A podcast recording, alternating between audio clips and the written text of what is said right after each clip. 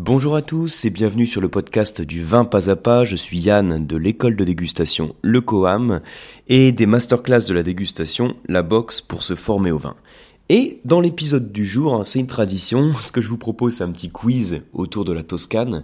Donc c'est ce que je fais systématiquement à l'issue d'une masterclass.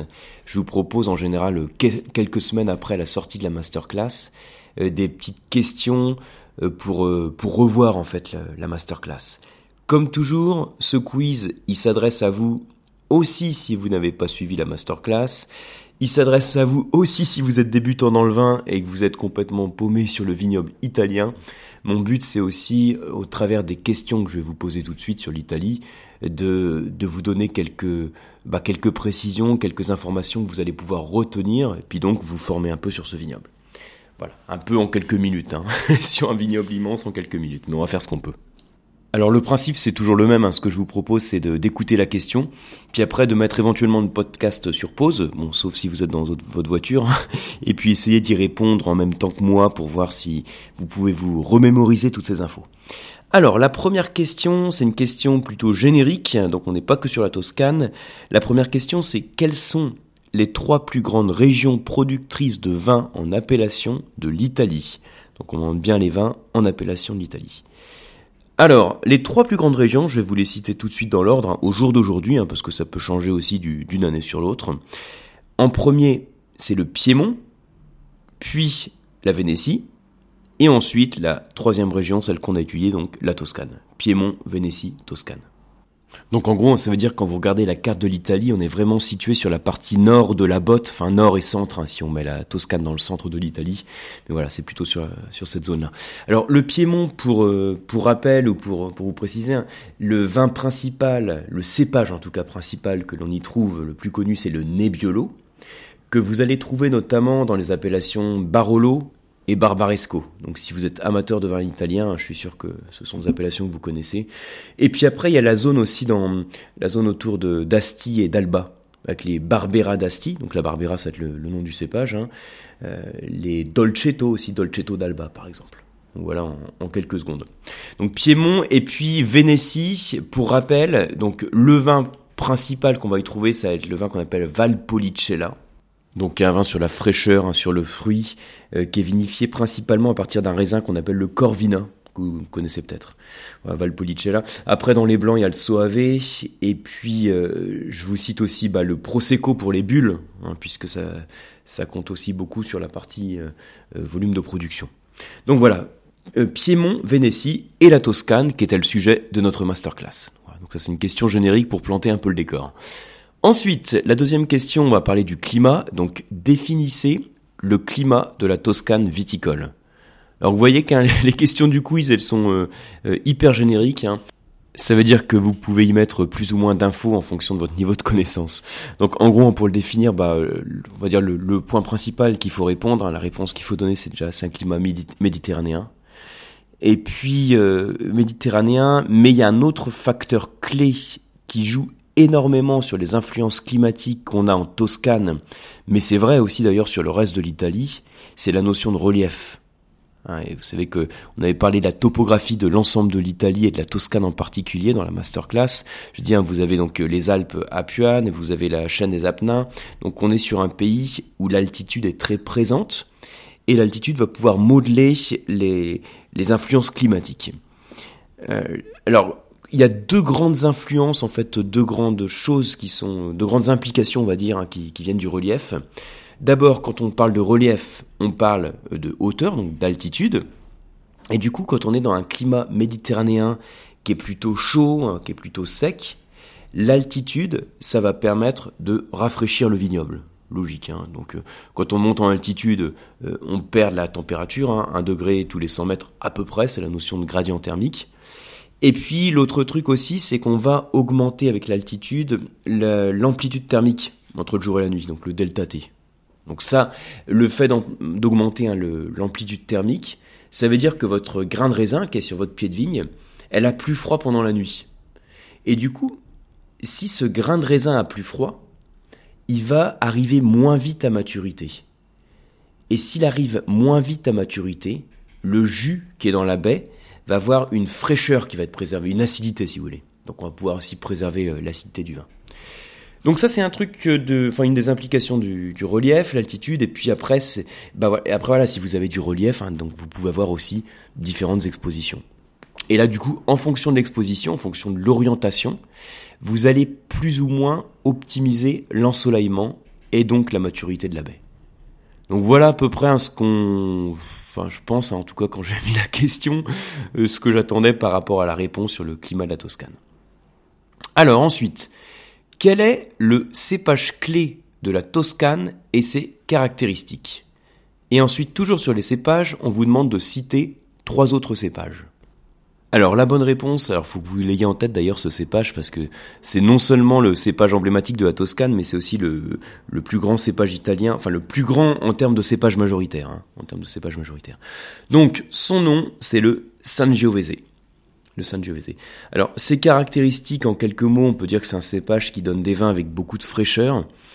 Alors, souvenez-vous que quand on parle du terme de fraîcheur dans les vins, on peut dire, je pourrais dire aussi qu'il donne des vins avec beaucoup de, euh, des vins très vifs, nerveux. Ça veut dire tout simplement qu'il a des jus qui, développent de l'acidité. Hein. donc, on va avoir des vins avec de l'acidité. Alors, dans la masterclass, je vous avais fait un petit schéma où je vous représentais en fait le niveau d'acidité euh, de, du cépage Sangiovese. Donc sur un niveau de 5, hein, sur une échelle à 5 points, je le mettrais à 5 sur 5. Pour les cépages rouges, hein, on serait à 5 sur 5 en termes d'acidité. Voilà. Après, il a en général l'alcool qui est bien présent et des tanins qui vont être de moyen à moyen plus en, fonction de, euh, du rendement, en fonction de l'exposition. Hein, voilà ce qu'on peut dire. Après, c'est hyper varié aussi. J'en avais parlé un peu dans la masterclass, mais si vous dégustez des, des Chianti, donc euh, qui fait partie des appellations clés de, de la Toscane. D'ailleurs, ça correspond à une question qui est après, mais du coup, j'ai commencé à y répondre. Si vous dégustez plusieurs Chianti, vous savez qu'il y a des Chianti qui sont, on va dire, euh, assez simples, assez basiques, hein, sans trop de complexité, qui sont pas faits pour vieillir, qui sont faits pour être dégustés jeunes. Et au contraire, vous allez aussi éventuellement déguster des Chianti avec beaucoup de concentration, beaucoup plus de caractère, avec un fort potentiel de garde. En général, ce sont ceux qui ont des rendements qui sont inférieurs, une bonne exposition. Même la robe, vous allez constater qu'elle va être plus foncée, hein, plus soutenue, ce qui montre qu'elle est issue aussi d'une baie avec plus de concentration. Bon, tout ça pour vous dire que le style Lucien Joviese, il varie hein, en fonction du style de vin qu'on souhaite obtenir. Alors, euh, peut-être autre chose aussi qu'on peut dire quand on parle de, des caractéristiques d'un cépage, c'est ses arômes clés. Alors, il y a des arômes plutôt autour des, on va dire des fruits rouges, un type framboise, type cerise avec pas mal de maturité, euh, quelques arômes un peu de torréfaction, de tabac, de cuir, hein, voilà un peu le type d'arôme qu'on peut retrouver. Au passage, le Sangiovese, ça correspond aussi au cépage corse Nieluccio. Hein. Ça correspond au même, même type de cépage. Voilà, alors d'autres cépages à citer. Alors, vous pouvez citer des cépages euh, internationaux, hein, comme le Cabernet Sauvignon, le Merlot par exemple, euh, ou en blanc pour les, pour les cépages internationaux, l'Uni Blanc, le Trebbiano. Euh, sur des cépages locaux, je vous avais parlé, je crois en particulier, du Canaiolo, donc C-A-N-A-I-O-L-O, qui fait partie des cépages autochtones. Qu'on va trouver également dans les, vins de Chianti, mais qui ne sera pas majoritaire, hein, puisque sur les Chianti, le, le Sangiovese doit représenter au moins 80% de l'encépagement. Alors, pour la question suivante, on parle plus précisément des zones viticoles au sein de la Toscane, hein, des zones de production de vin, et je vous demande quels sont les quatre grands ensembles de la viticulture toscane. Alors, vous savez que j'avais parlé, vous vous souvenez peut-être, et si vous n'avez pas suivi la masterclass, hein, je, je, vous dis, j'avais parlé de plusieurs zones qu'on peut définir au sein de la Toscane. Euh, alors, c'est moi qui l'ai défini, on va dire, d'un point de vue pédagogique. Hein. C'est le regroupement en pôle viticole comme ça ne se fait pas euh, systématiquement, mais je trouve que c'est intéressant de le faire pour bien mémoriser justement. Quand vous regardez la carte de la Toscane, en gros, on va dire, alors là dans ma question j'ai mis quatre quatre ensembles. Donc les quatre ensembles, je vais vous dire d'abord le principal c'est Chianti, hein, le euh, vaste ensemble, et ensuite vous avez la zone de Montalcino et la zone de Montepulciano. Alors à Montalcino, c'est le Brunello di Montalcino. Donc Brunello di Montalcino, comme son nom l'indique, c'est du Sangiovese. Alors comme son nom l'indique, parce que Brunello, c'est un synonyme pour euh, Sangiovese. Et ensuite, à Montepulciano, vous avez le Vino Nobile des Montepulciano. Et dans cette appellation de vino nobile des Montepulciano, euh, là encore, hein, comme son nom ne l'indique pas, le cépage majoritaire, c'est le Sangiovese.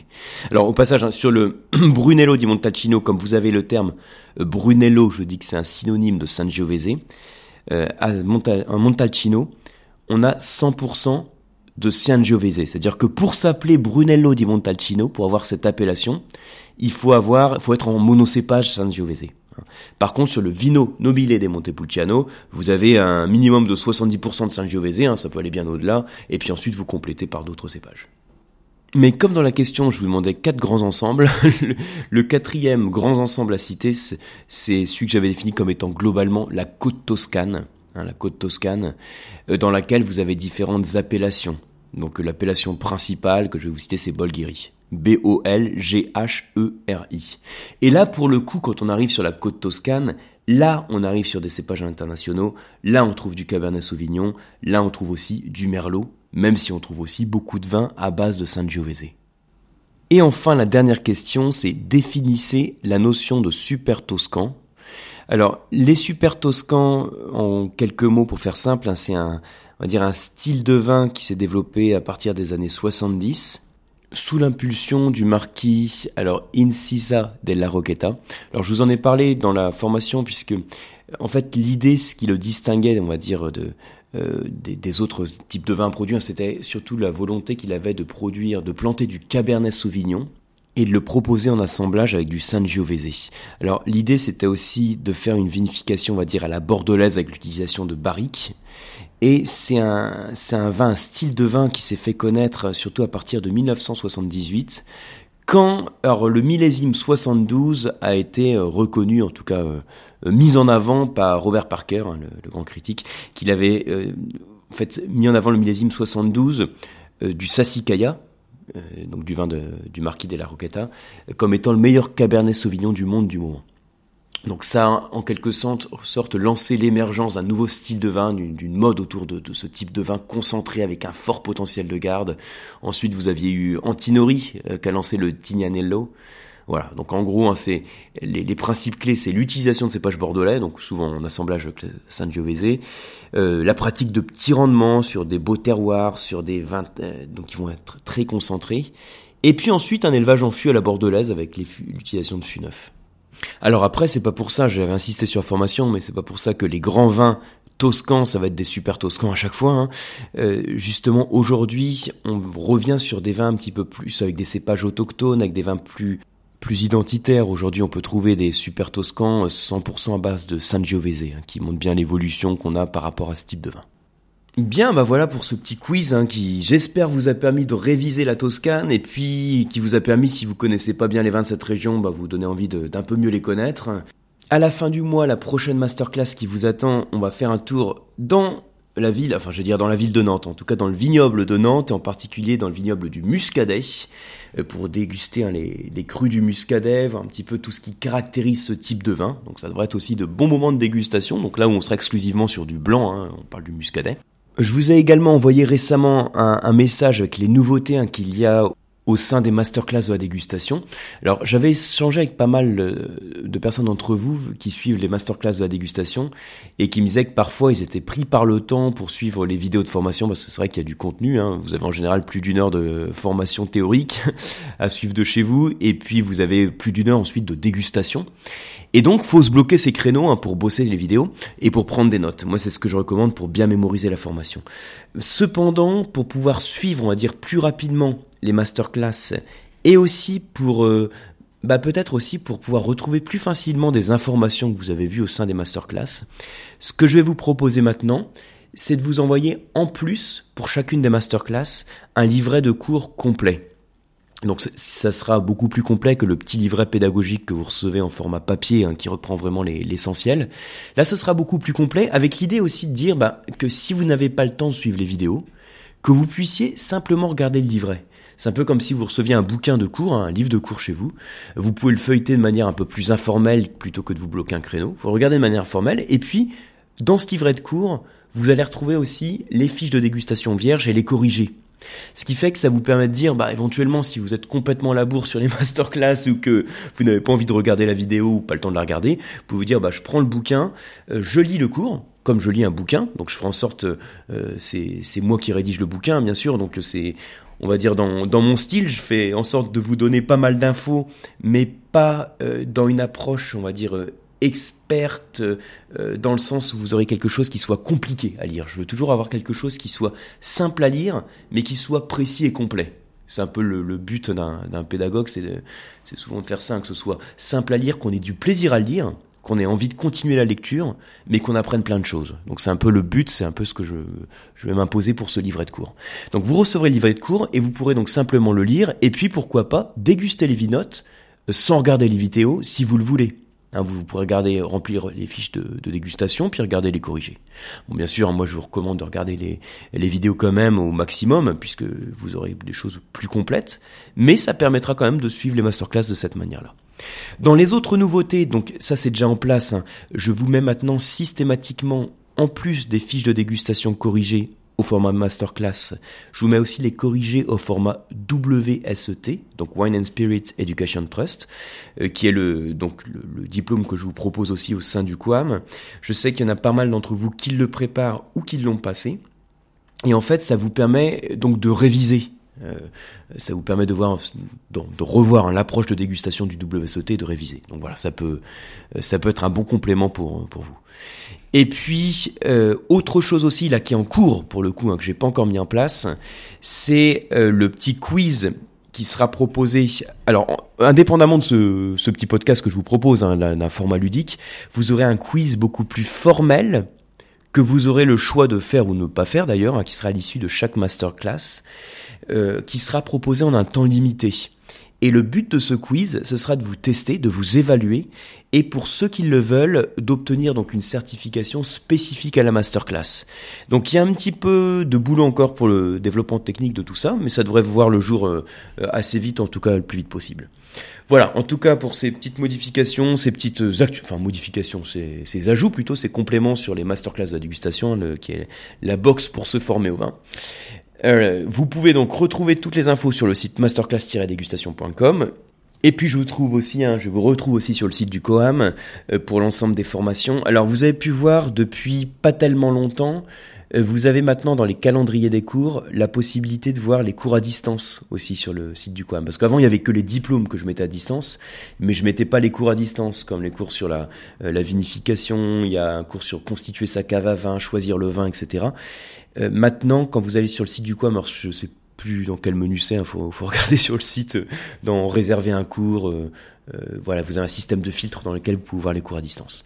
Voilà, c'est pour vous donner quelque chose d'un petit peu plus ergonomique et plus facile pour retrouver les différentes formations, parce que c'est vrai qu'il commence à y en avoir pas mal à disposition. Merci beaucoup pour votre fidélité, merci pour votre attention, et je vous dis à très bientôt.